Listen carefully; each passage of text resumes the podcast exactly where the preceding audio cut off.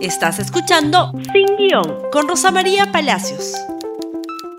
Muy buenos días y bienvenidos nuevamente a Sin Guión. Terminamos la semana cargados de información y hemos tenido, como saben, una noche cargada de información. Grandes cambios. El presidente del Consejo de Ministros, Guido Apellido, se va.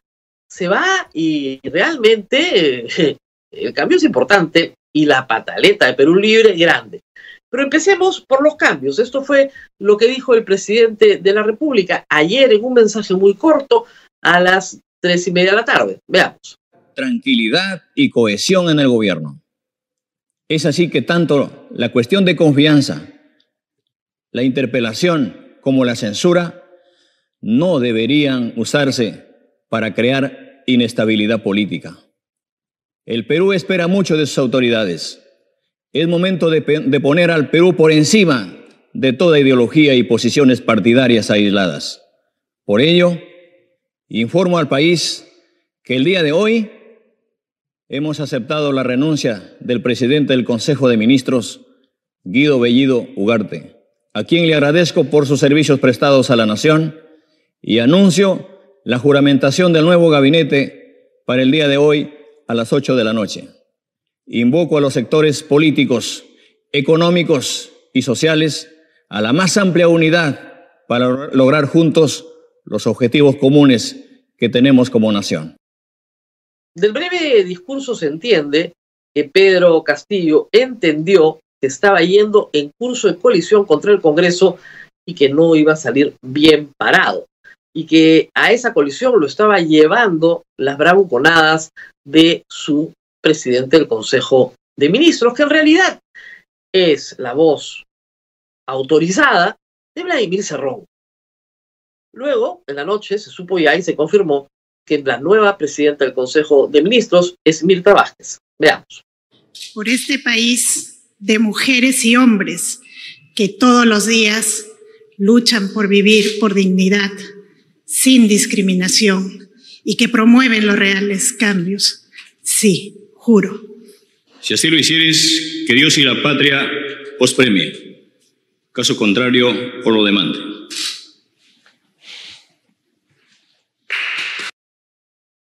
Regresa a la juramentación, como debe ser, a Palacio de Gobierno, con toda la simbología que esto tiene.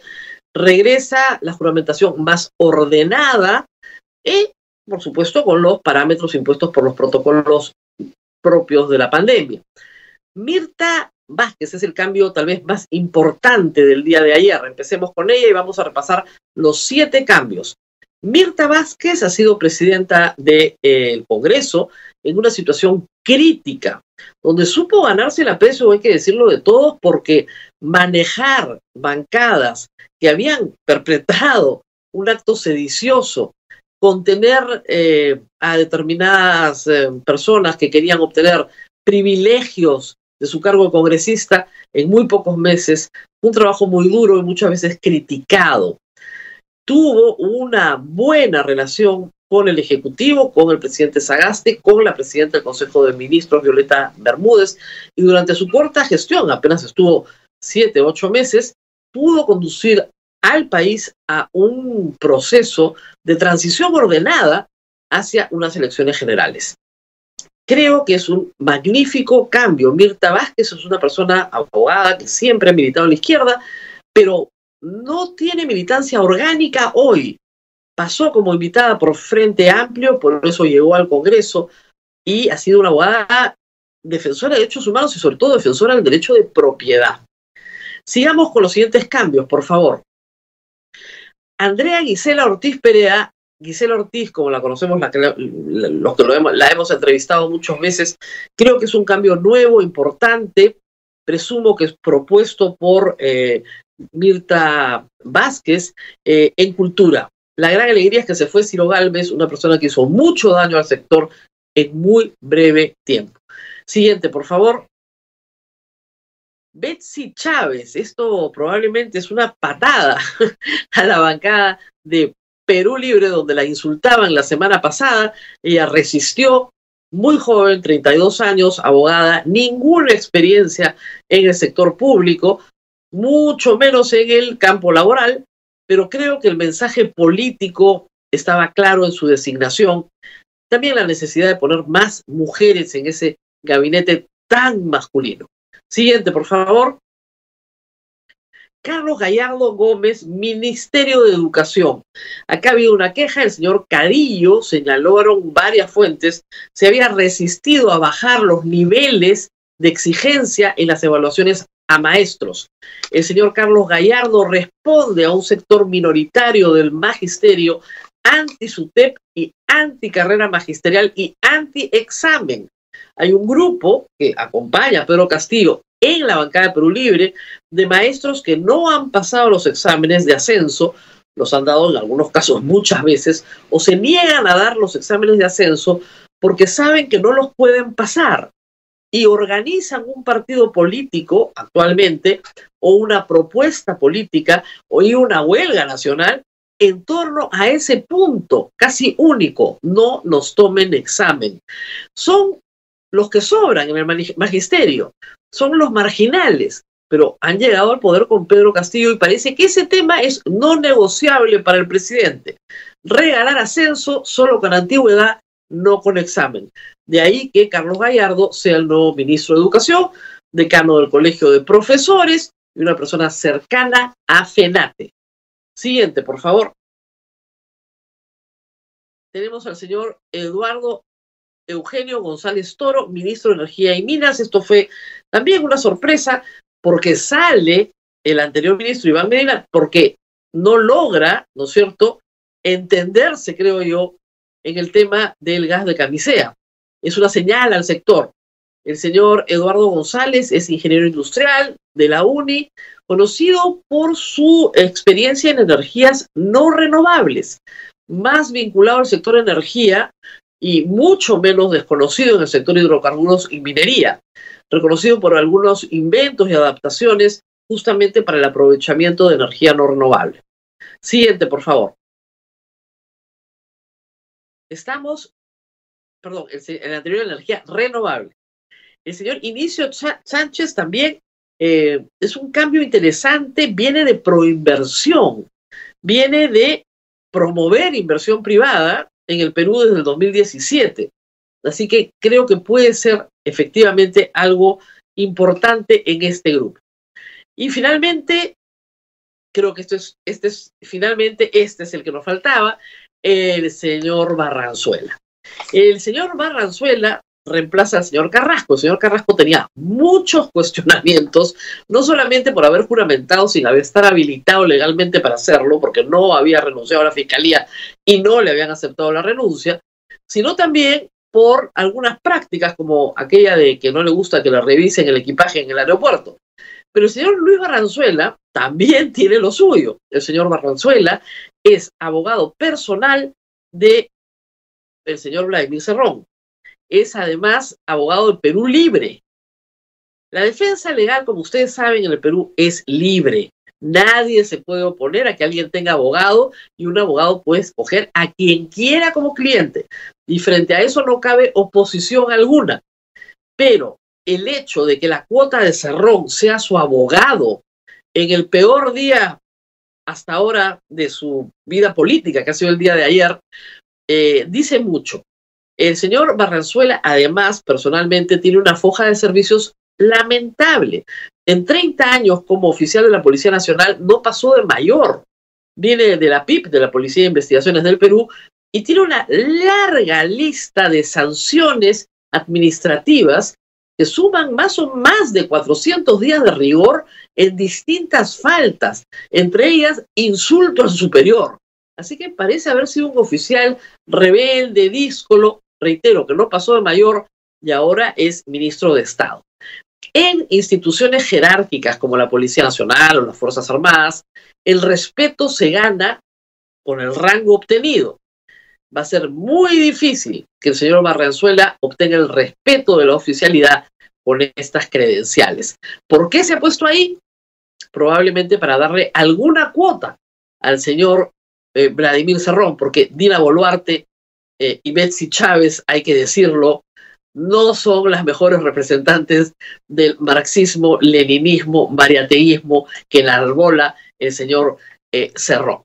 Y muy bien, esos son los cambios principales. Una lástima que no se cambiara ambiente, que no se cambiara vivienda, que no se cambiara transportes, con ministros que están poco calificados para el cargo. Pero estos siete cambios eh, son bastante más de los que se esperaban. La salida de Iber Maraví, la salida de Bellido, reclamada por el Congreso, ha sido muy importante. ¿Cambia esto el panorama político?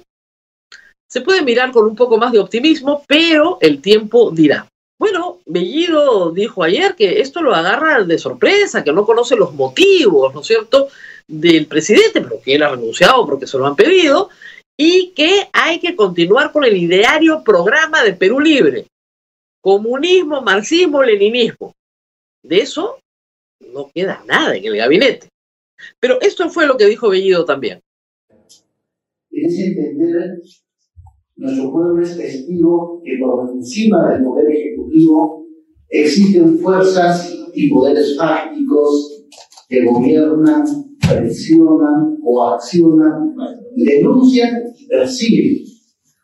Así se cambie de presidente estas fuerzas, están aparentemente perpetuas razón por la cual desde el inicio de no querer reconocer el triunfo electoral de Perú Libre hasta el propio gobierno han ido entorpeciendo sistemáticamente.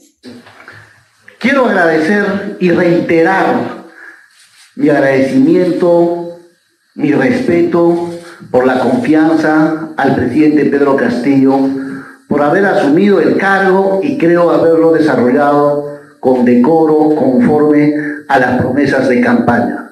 Finalmente, hago la invocación al pueblo peruano a lograr el referéndum por la Asamblea. Este hombre francamente gracioso, ¿ah? con decoro.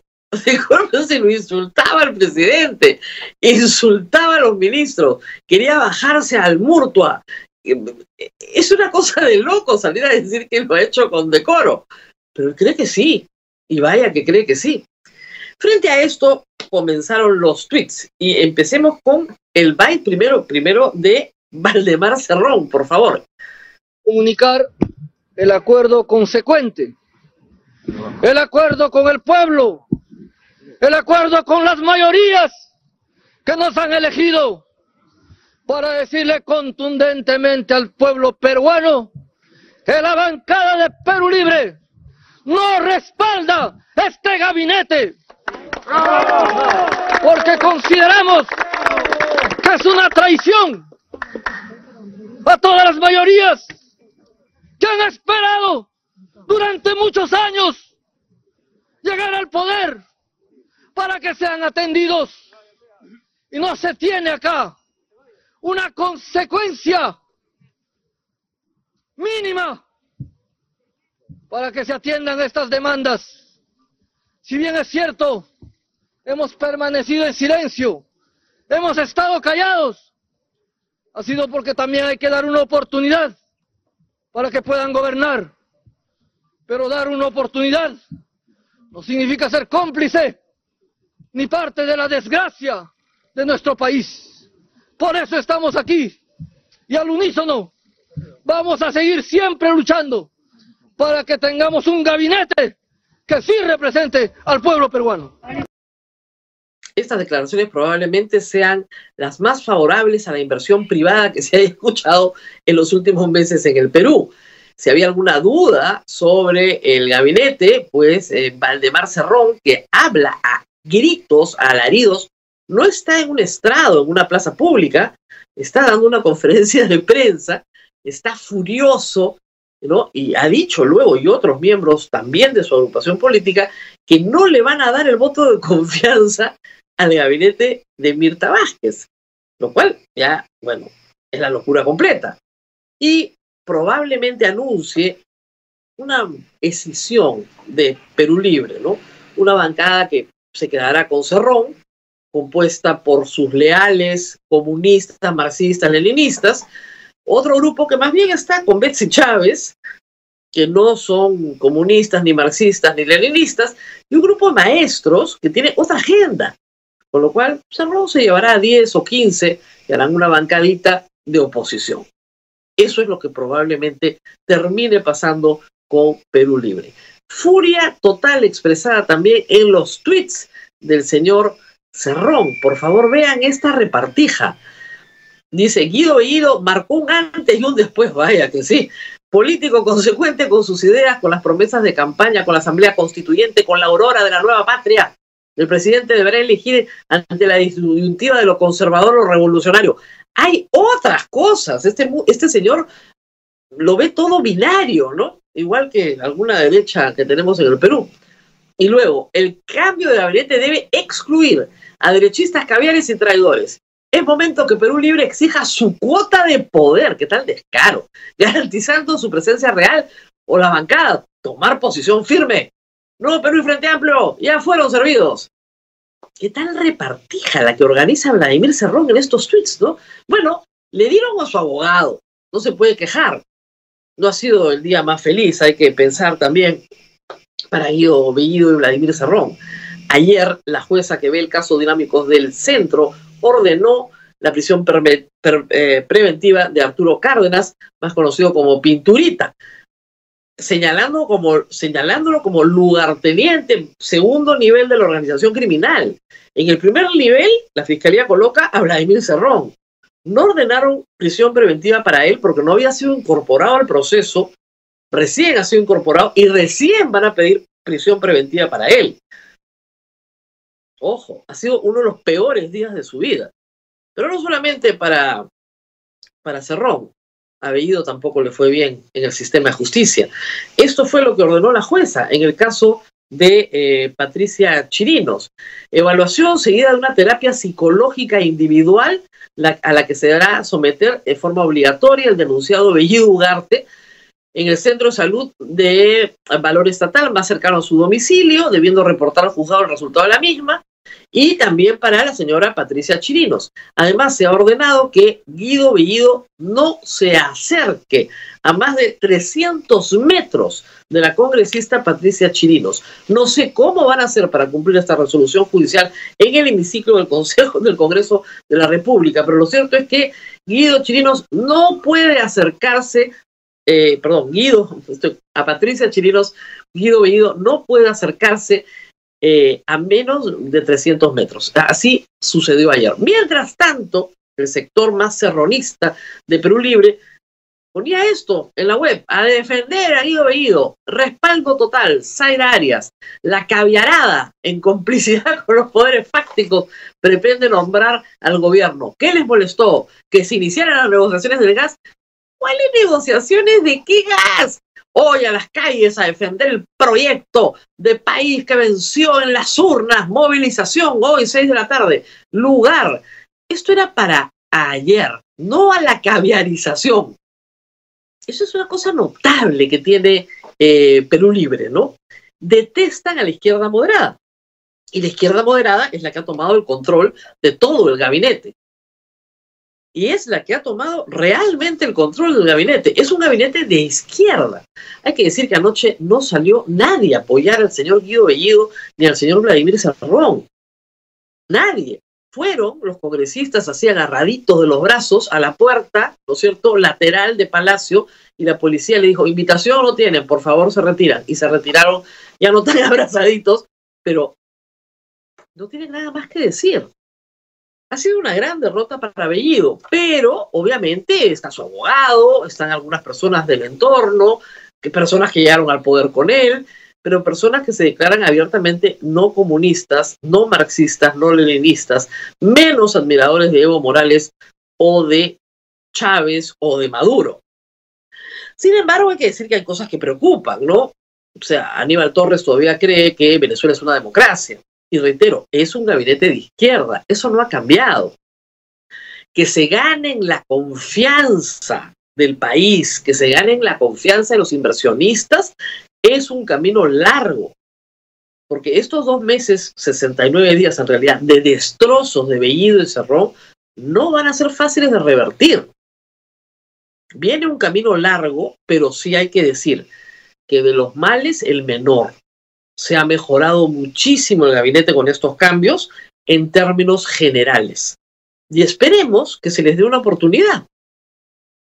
y que caminen en un camino en el cual no se ponga en peligro ni la propiedad, ni las inversiones, ni la seguridad económica, ni la estabilidad jurídica que está en la Constitución de 1993 y que explícitamente Mirta Vázquez abandone, como otros del gabinete han abandonado antes, toda expectativa de una asamblea constituyente que lo único que busca es cambiar el capítulo económico de la Constitución y poner en propiedad del Estado todos los medios de producción.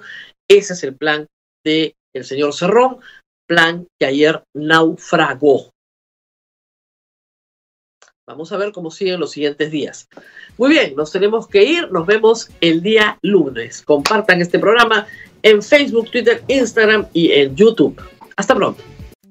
Gracias por escuchar Sin Guión con Rosa María Palacios. Suscríbete para que disfrutes más contenidos.